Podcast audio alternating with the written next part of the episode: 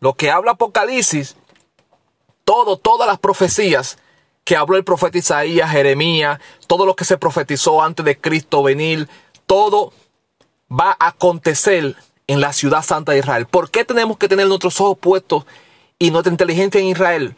Porque allí van a acontecer las señales. Recuerde que allí, allí es que van a descender los dos olivos, que van a profetizar durante tres años y medio en la ciudad de Israel. Luego van a ser asesinados por el anticristo y van a resucitar al tercer día.